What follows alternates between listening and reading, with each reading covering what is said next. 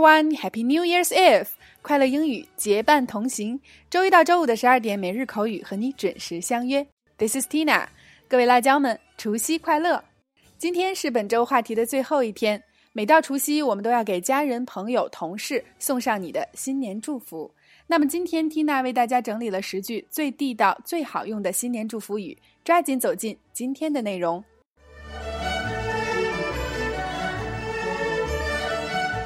Number one，春节快乐，Happy Chinese New Year，Happy Chinese New Year。Number two，恭祝各位新年快乐，万事如意，Wish you a happy and prosperous New Year。Wish you a happy and prosperous New Year.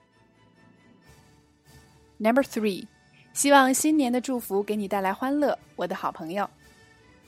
A New Year greeting to cheer you, my good friend. A New Year greeting to cheer you, my good friend. Number four，发挥你的热情，让理想变为现实。Take your passion and make it come true. Take your passion and make it come true. Number five.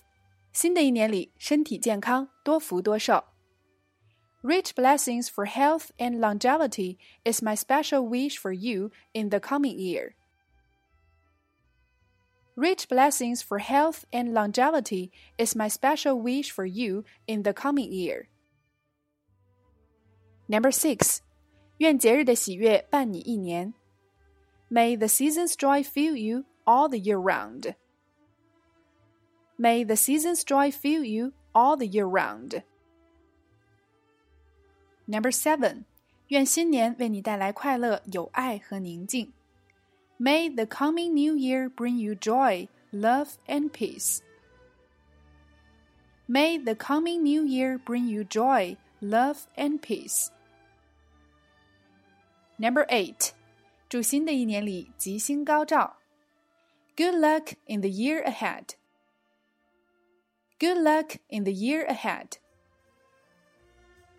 Number nine，恭喜发财。May you come into a good fortune. May you come into a good fortune. Number ten，祝财运亨通。May many fortunes find their way to you. May many fortunes find their way to you.